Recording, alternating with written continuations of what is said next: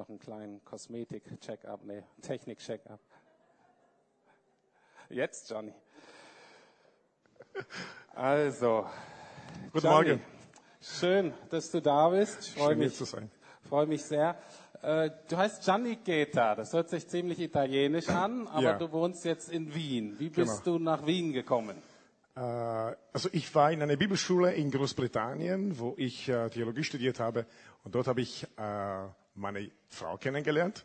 Und sie hatte den starken Ruf für Österreich als 16-Jährige. Und dann war sie in der Bibelschule für eine Ausbildung. Und als ich äh, gesagt habe, dass ich mich in, ihr verliebt habe, sie hat gesagt, dass eine Chance habe ich, sie zu bekommen, wenn ich mit nach Österreich gehe. Und so ist mein Ruf gekommen, sozusagen. Ja, manchmal ist das so einfach. Also, ne, braucht man nicht lange fragen, wo es hingeht, fragt man einfach die Frau. Das ist doch, genau. das ist doch schön. Ähm, wie lange kennst du jetzt schon Hans-Peter? Hans-Peter kenne ich wahrscheinlich um zwölf Jahre so.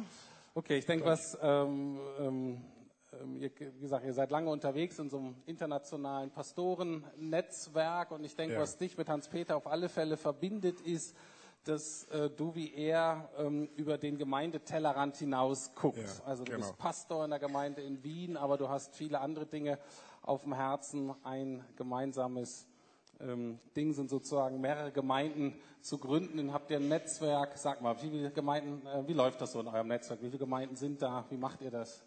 Ja, wir haben 13 Gemeinden in Österreich gegründet, gegründet und äh, unsere gemeinsame Vision ist eben Gemeinde gründen äh, und äh, Pastorenausbildung. Aber das ist unsere, und das versuchen wir richtig äh, mit, äh, wie heißt das, mit Absicht zu machen. Also nicht zufällig oder äh, spontan, sondern mit Absicht wirklich. Und wir wollen in jeder Bezirkshauptstadt in Österreich, das sind ungefähr 80, äh, eine Life Church gründen. Genau, Gut, ihr habt jetzt 13, ihr wollt noch 80. genau. Nee, ihr wollt noch wie viel? 67 noch, insgesamt 80. Das ist, äh, das ist wirklich gut. Noch eine Menge, ja. Ja, habt ihr noch was äh, zu tun, aber schön, dafür schlägt dein Herz. Wofür schlägt dein Herz noch? Wenn du jetzt überlegst, du bist ja auch schon länger jetzt unterwegs, ähm, was, wenn du an Gemeinde denkst, wenn du an Gemeindegründung denkst, was ist so das, was, ähm, ja, was dir besonders am Herzen liegt? Ja, was äh, für mich sehr wichtig geworden ist in den letzten Jahren, ist eigentlich, dass die Gemeinde Jesu, äh, ich sage oft, welttauglich wird.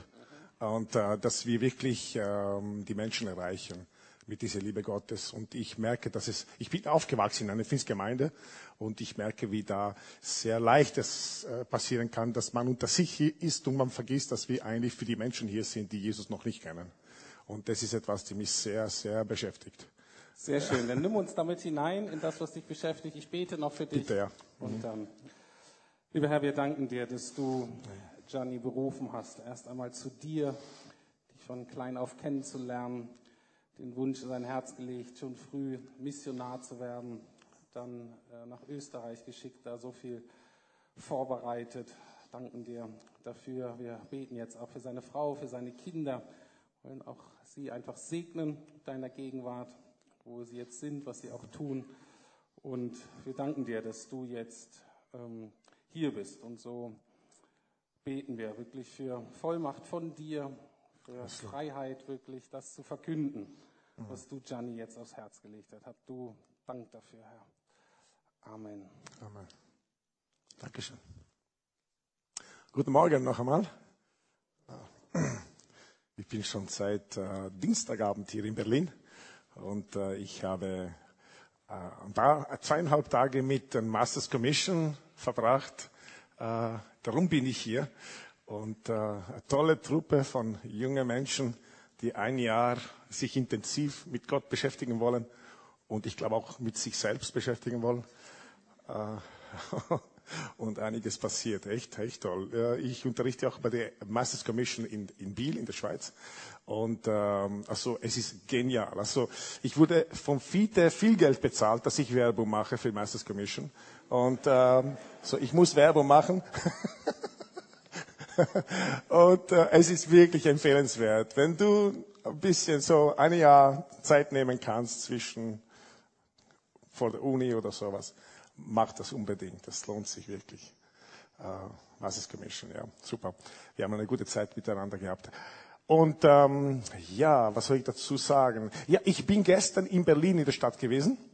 ich kenne Berlin eigentlich nicht sehr gut. Und also gestern bin ich im, am Potsdamer Platz und bisschen rumgefahren mit der U-Bahn und hier in dieser Gegend. Und diese Stadt ist wirklich sehr, sehr schön. Ist eine wunderschöne Stadt. Also ich dachte, Wien ist sehr schön. Aber ihr habt ein bisschen mehr Wasser hier.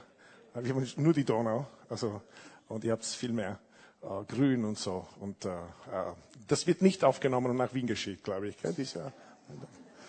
Sonst bekomme ich Probleme.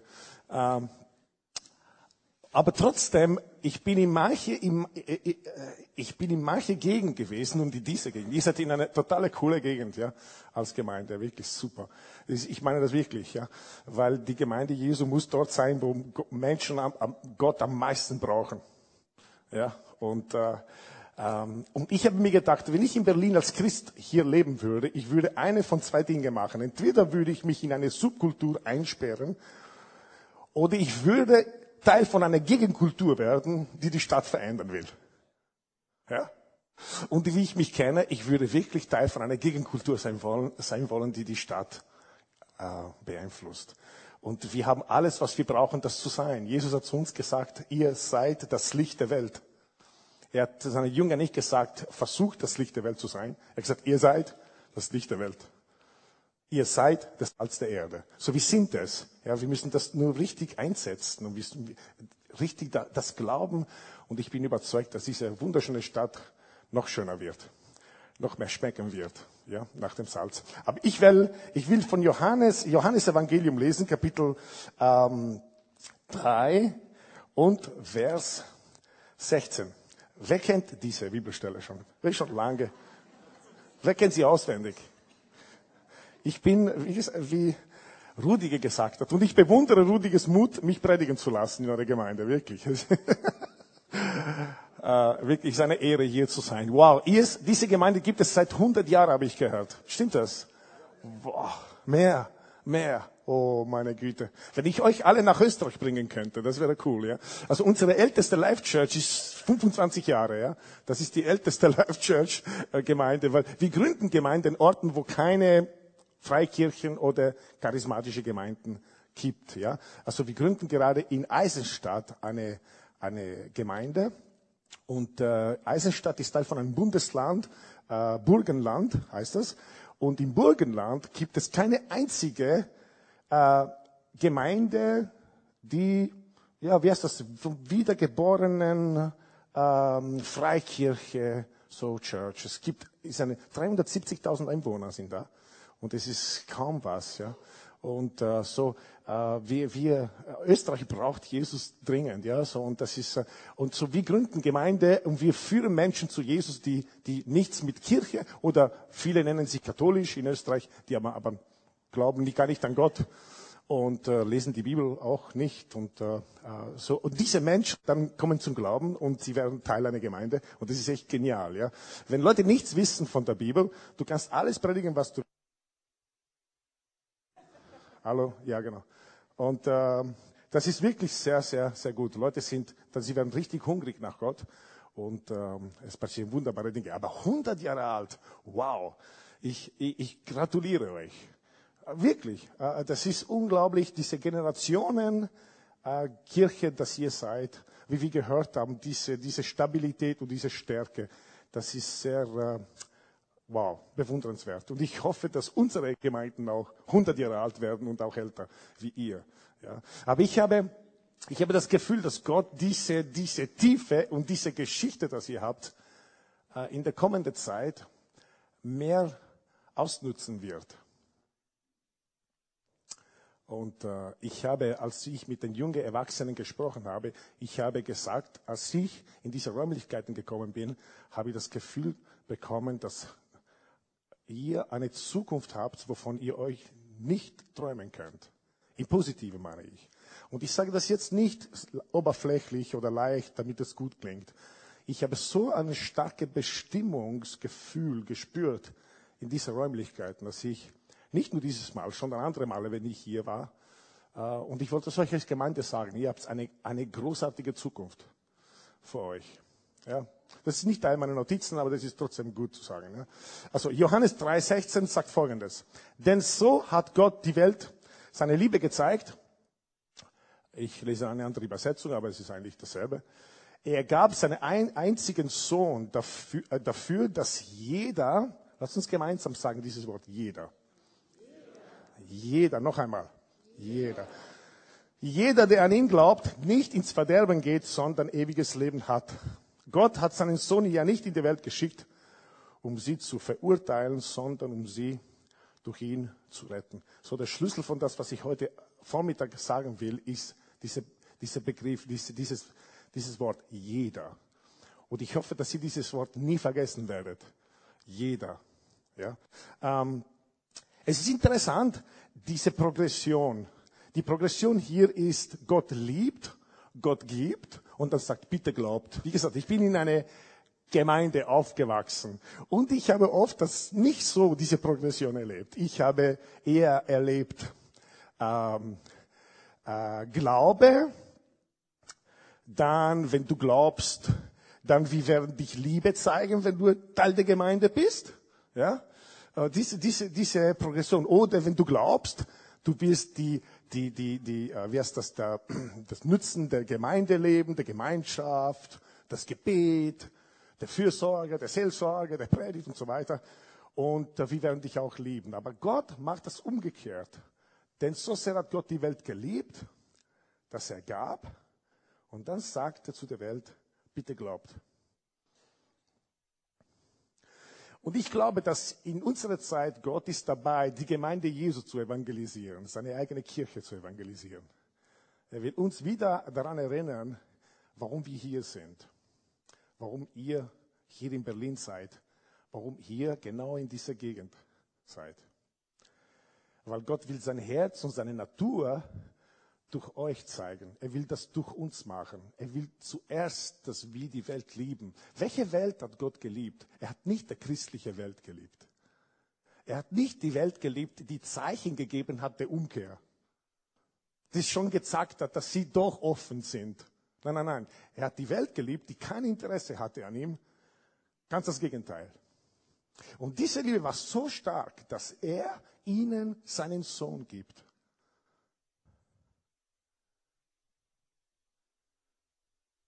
Und wir sind Jesus, wir sind Gott in unserer Umgebung. Und es ist eine große Herausforderung, wenn Gott zu uns sagt, ey, ich will auch, dass ihr die Welt liebt euch die Welt schenkt, eure Zeit, eure Gefühle. Ich habe einmal zu Gott gesagt, Gott, wie kannst du das alles sehen, was passiert?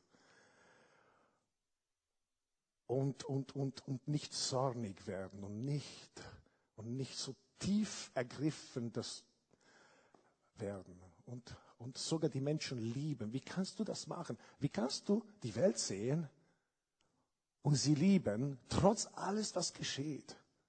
Also es sind einige Eltern hier, glaube ich. Und äh, wir können übereinstimmen, dass manchmal, wenn unsere Kids Dinge tun, die nicht gut sind, oder nicht nur die nicht gut sind, die ganz schlecht sind. Und ich war so ein Kind, ja. Ich habe, ich war sehr, sehr ein schwieriges Kind für meine Eltern, ja. Ähm, und als ich Gott gefragt habe, ich habe gesagt, Gott, wie kannst du die Welt lieben, wenn wir, wenn die Welt so so krasse Sachen macht und Menschen Dinge tun, die absolut schrecklich sind. Und ich habe eine Antwort bekommen. Gott hat zu mir gesagt, weil meine Liebe stärker ist als meine Verwunderung.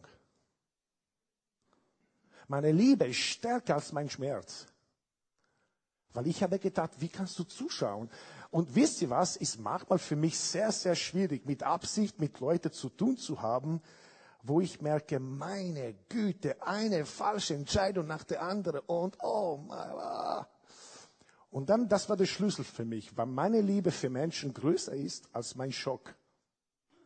Eltern, wenn unsere Liebe größer ist als unser Schock, dann schaffen wir das, was Gott schafft.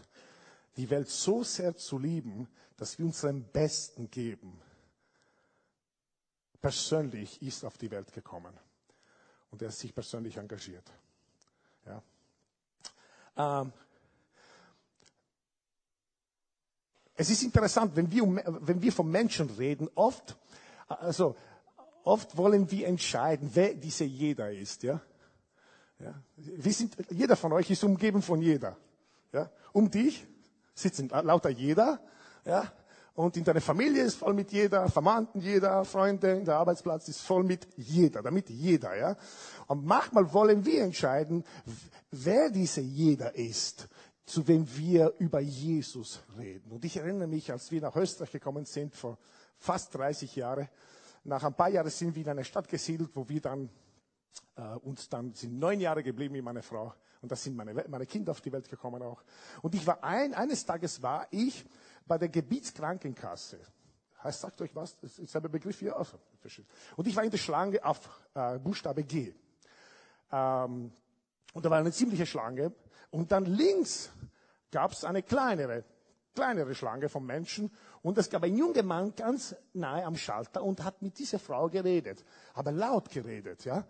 Er hat geschimpft und er wurde immer lauter. Und dann jeder hat geschaut auf diesen jungen Mann, was er macht. Das war richtig unterhaltend.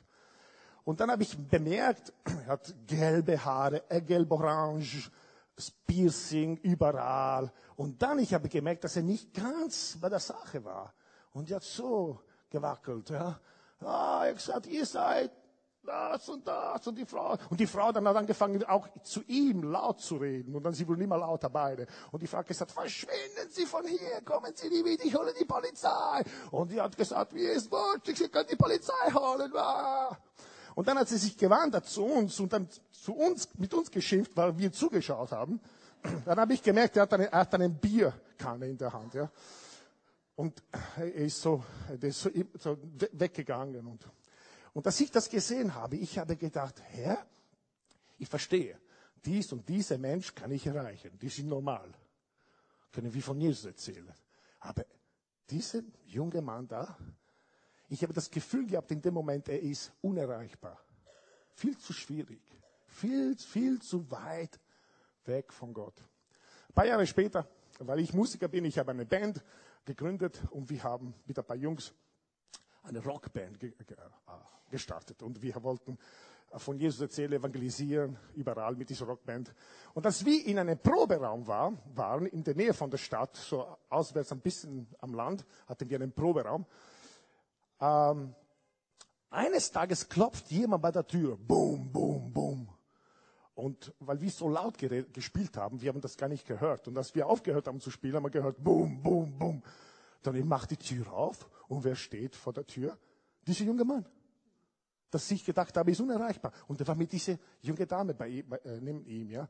Und, ähm, und er hat gesagt, dürfen wir, dürfen wir reinkommen? Und ich habe gesagt, ja, ja.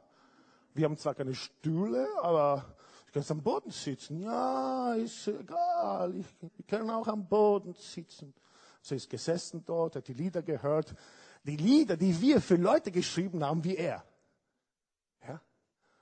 Und ein Lied war besonders sehr stark. Es war ein Lied eigentlich, das war der, der Schrei von einem Drogenabhängigen um Hilfe. Und wir haben das gerade zufällig geprobt. Und er hat das Lied gehört und er war so angesprochen. Er hat gesagt, Ma, das ist ein schöner Song. Und, und dann wir haben gesagt, äh, wir haben herausgefunden, dass er heißt Schöps und seine, seine Freundin Conny. Und wir haben gesagt, du Schöps, wir machen ein Konzert nächste Woche am Hauptplatz in Leoben. willst du dabei sein? Und er hat gesagt, okay, na gut, ich komme. Und er ist zum Konzert gekommen. Ja. Und dann, na, nächsten Tag, wir sind dann nach Graz gefahren, zusammen mit anderen jungen Menschen, die da waren, aus England und so. Und er ist mitgefahren mit seiner, mit seiner, mit seiner Freundin. Und ich wusste nicht, dass er viel stählt, ja. Seine Freundin hatte gerade Geburtstag an dem Tag. So ist in Blumenhandel gegangen. Er hat einfach Blumen genommen und er ist einfach gegangen, ja. Aber er hat so eine Aussehen gehabt, dass der, der Besitzer gar nicht gedacht hat, dass es eine gute Idee war, ihm was zu sagen, ja. Also, er hat die Blumen genannt und ich habe gesagt, Schöps, du musst bezahlen. Nein, er hat den Typ angeschaut, hat ihn beschimpft, Name genannt, das ich gar nicht erwähnen kann hier. Und auf jeden Fall so ein Typ war er. Und dann wir sind zu McDonalds gegangen, dann zu essen, auf dem Weg nach Hause, das sollte keine Werbung sein, das war einfach total der Story. Ähm, und als wir am Abend in McDonalds war, der, der Schöps sitzt und er war immer halb weg. Ja. Ich habe mitbekommen, dass er dann auf Methadon, äh, also Methadon genommen hat jeden Tag und dann er hat Hypnol-Tabletten geschluckt, damit es äh, um Bier getrunken und es war immer, dieses war immer mehr so halb weg, ja, halb nicht da. Und äh, er, wenn wir essen, während wir essen, er sitzt neben mir und er schaut mich an und er sagt, Mai, das Leben, das Leben ist schön. So mit seinen Augen geschlossen sagt, das Leben ist echt schön. Ich mag leben, hat er gesagt, ja.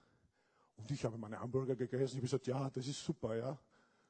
Und seine Freundin schaut mich an und sie sagt, ja, Gianni, du weißt nicht, was das bedeutet. Das bedeutet eigentlich Folgendes.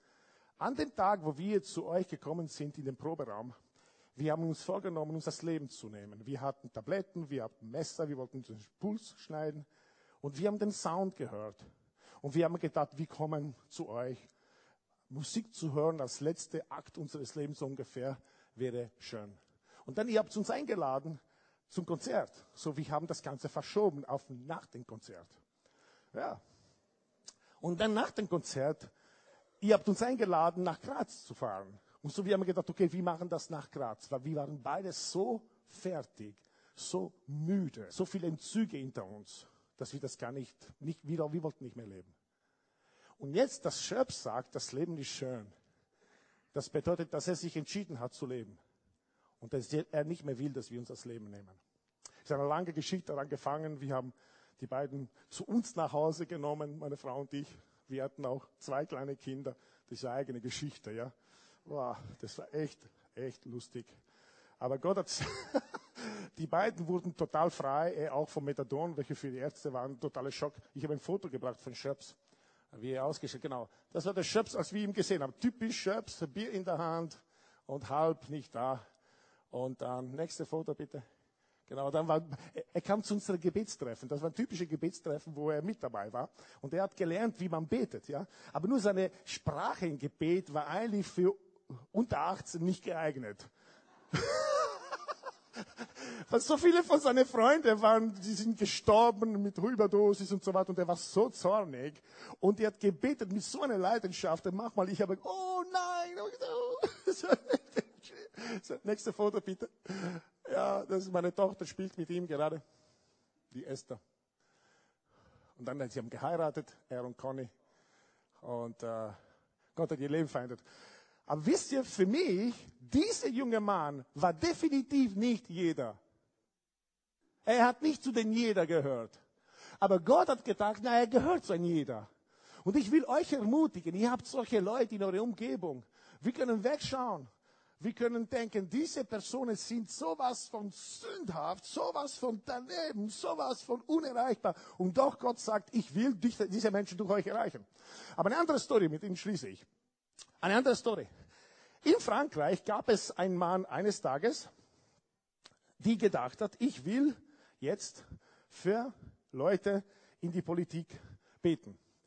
Und ähm, es gab eine französische Politikerin, sie war Sozialministerin in der Regierung von François Mitterrand.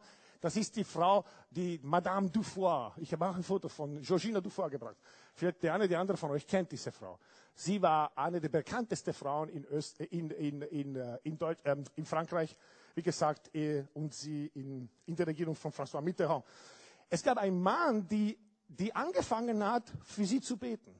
Und er hat jeden Tag für sie gebetet. Und dann er hat gedacht, ich werde nicht nur beten, ich werde einfach in die Regierung anrufen und versuchen mit, mit Madame äh, Dufour zu sprechen. Und ihr wisst, das ist fast unmöglich. Ja? Und er hat, er hat jeden Tag angerufen.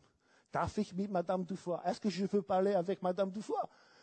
Und die Leute haben gesagt, nein, haben Sie eine Verabredung? Nein. Haben Sie einen Termin? Nein. Nein, Sie können nicht mit Madame Dufour reden. Aufgelegt. Jeden Tag, er hat für angerufen, um mit Madame Dufour zu sprechen. Und eines Tages die Mitarbeiter von äh, Georgina Dufour, sie haben gesagt, äh, Madame Dufour, dieser Mann, der geht uns auf die Nerven, ruft jeden Tag an, jeden Tag. Bitte reden Sie mit ihm. Nur Hallo, ein paar Worte, dann bitte aufhören. Ja. Und, äh, und sie geht am Telefon, Madame Dufour, in dem Moment war sie, ich glaube, Familienministerin. Äh, und, äh, und dieser Mann erzählt Madame Dufour das Evangelium am Telefon. Und sie hört zu. Und dann sagt er zu ihr, Und wenn Sie Ihr Leben Jesus geben wollen, knien Sie nieder in Ihrem Büro. Und Georgina Dufa hat mir das selber erzählt. Sie hat gesagt, ich habe mich hingekniet bei meinem bei mein Büro, bei, bei meinem Sessel, Bürosessel. Und sie hat gesagt, und ich habe mein Leben Jesus gegeben in dem Moment. Das hat ihr Leben revolutioniert.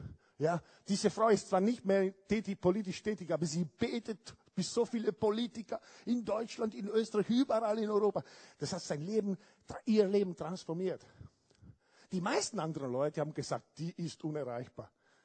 Und manchmal, wir wollen entscheiden, wer diese jeder ist oder wann die jeder so weit sind. Und ich will euch ermutigen als Gemeinde heute, dass ihr euer Herz öffnet zu den vielen jeder, die um euch sind. Heute Nachmittag halten wir der erste Gottesdienst in der Stadt Graz, der zweite größte Stadt Österreich. Das Ganze hat angefangen, weil der junge Mann oder dieser Mann, der die größten Clubs Österreichs gebaut hat, zum Glauben gekommen ist. Durch einen Gärtner, ja, die sich nicht beeindrucken lässt von diesem berühmten jungen Mann. Und wenn dieser junge Mann ihn gefragt hat, wieso sind Sie so locker, wieso sind Sie so entspannt? Er hat gesagt, ja, weil ich die Bibel lese und im, in, im, im Hauskreis gehe. Und diese Clubbesitzer, ja, die der Riesenimperium gebaut hat in Österreich, von, von Clubs und Discos und so weiter, ist zu diesem Hauskreis gegangen, weil er war so berührt. Er hat gesagt, wow, was ist das? Und er hat sein Leben Jesus gegeben. Ist eine lange Geschichte. Aber jetzt, wir haben in eines seiner Restaurants eine Gemeinde angefangen. Ich habe ein Foto gebracht davon. Schau, das ist unsere Life Church Graz in seine Beginn. Das ist in diese Bar, das Sie haben. Und es sind Leute, die dazugekommen sind. Jetzt haben wir so viele geworden, dass wir gesagt haben, wir fangen einen Gottesdienst an. So, heute ist der erste offizielle Gottesdienst in Graz. Weil dieser Gärtner gedacht hat, egal wer dieser junge Mann ist, er ist auch ein Jeder. Und er sollte von Jesus hören. Amen. Können wir alle aufstehen, bitte?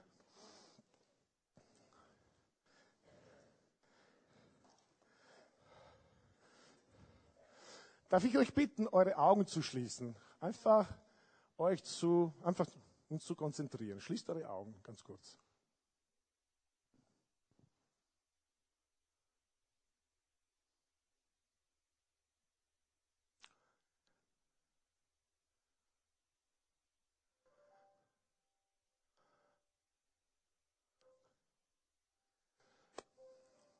Jesus, wir haben Lieder gesungen in der Zeit der Anbetung und Lobpreis, die gesagt haben, wie sehr wie wohl wir uns hier fühlen, wie wohl wir uns in deiner Gegenwart fühlen, wie es, wie gut es uns geht als deine Kinder. Aber es gibt eine Menge Menschen heute am Sonntag, die das alles nicht haben. Gar nicht so weit von hier. Es gibt Leute, Familien, Söhne, Töchter, die gerade jetzt nicht mit ihren Eltern hier in Gottesdienst sind und sie scheinen sehr weit weg von dir zu sein.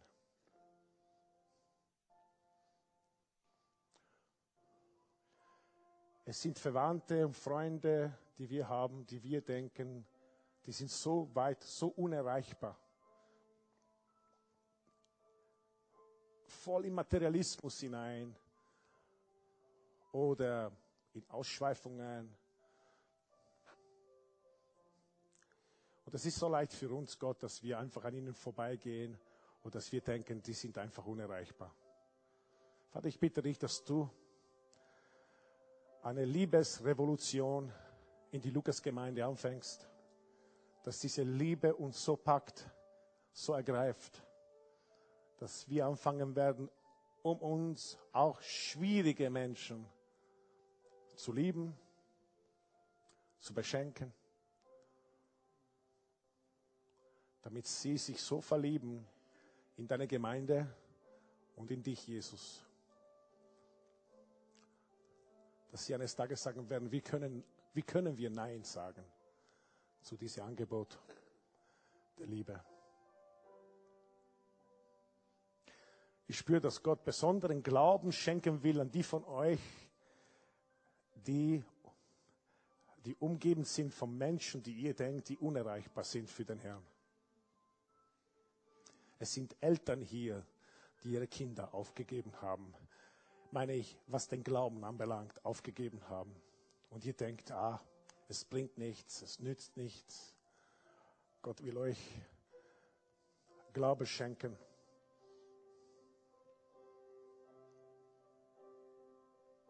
Damit ihr sie lieben könnt und beschenken könnt. Wie nie zuvor. Vater, ich bitte dich, dass die Lukas-Gemeinde diese Reichtum, die sie haben, dass viele Menschen, die dich nicht kennen, davon profitieren werden. Und dass eines Tages diese Räumlichkeiten für kleine Gruppen verwendet werden, weil sie so gewachsen sind, ein Haus geworden sind für Menschen, die nicht erreichbar waren, durch diese powervolle Liebe erreicht wurden. Amen.